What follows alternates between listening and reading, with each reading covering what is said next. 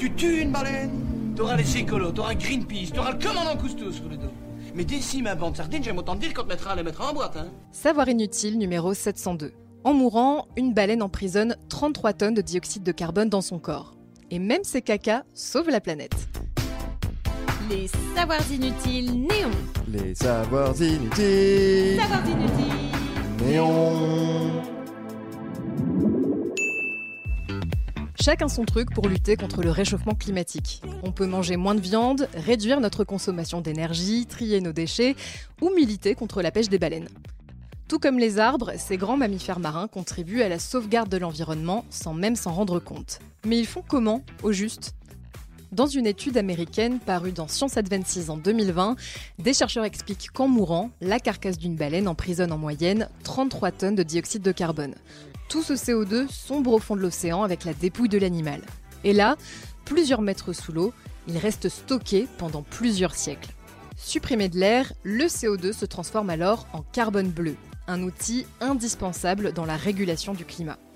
On estime qu'à lui tout seul, il absorbe environ un quart du dioxyde de carbone généré par l'homme.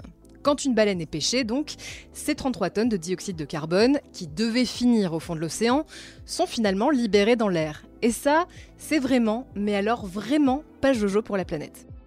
Depuis les années 50, par exemple, la pêche excessive de poissons de grande taille aurait libéré 730 millions de tonnes de CO2 dans l'air. Pour vous donner une idée, c'est l'équivalent des émissions de 188 centrales à charbon sur une année. Ça fait beaucoup quand même, monsieur Dufayel. Bon, là on parle des baleines. Mais saviez-vous que leurs excréments permettent eux aussi de sauver la planète?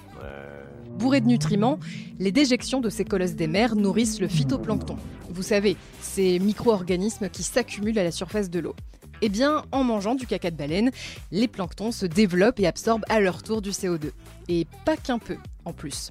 D'après un rapport du Fonds monétaire international publié en 2019, le plancton végétal absorbe l'équivalent de 37 milliards de tonnes de carbone atmosphérique par an, ce qui est vraiment énorme. Donc si on résume, sans caca de baleine, le phytoplancton absorbe moins de CO2 et la planète se réchauffe davantage. On a donc tout intérêt à préserver nos océans et les organismes qui vivent à l'intérieur. D'ailleurs, le FMI évalue les services rendus par l'ensemble des baleines dans le monde à hauteur de 900 milliards d'euros. Mais ça, c'est vraiment inutile de le savoir. Vous avez aimé ce podcast? Alors abonnez-vous sur votre plateforme préférée, faites-le connaître, laissez-nous des commentaires. On se retrouve aussi sur le compte Insta Les Savoirs Inutiles Néon pour un format vidéo inédit chaque semaine et sur notre appli iOS et Android. Enfin, les savoirs inutiles, c'est évidemment sur le site neomac.fr et dans le magazine papier tous les deux mois en kiosque.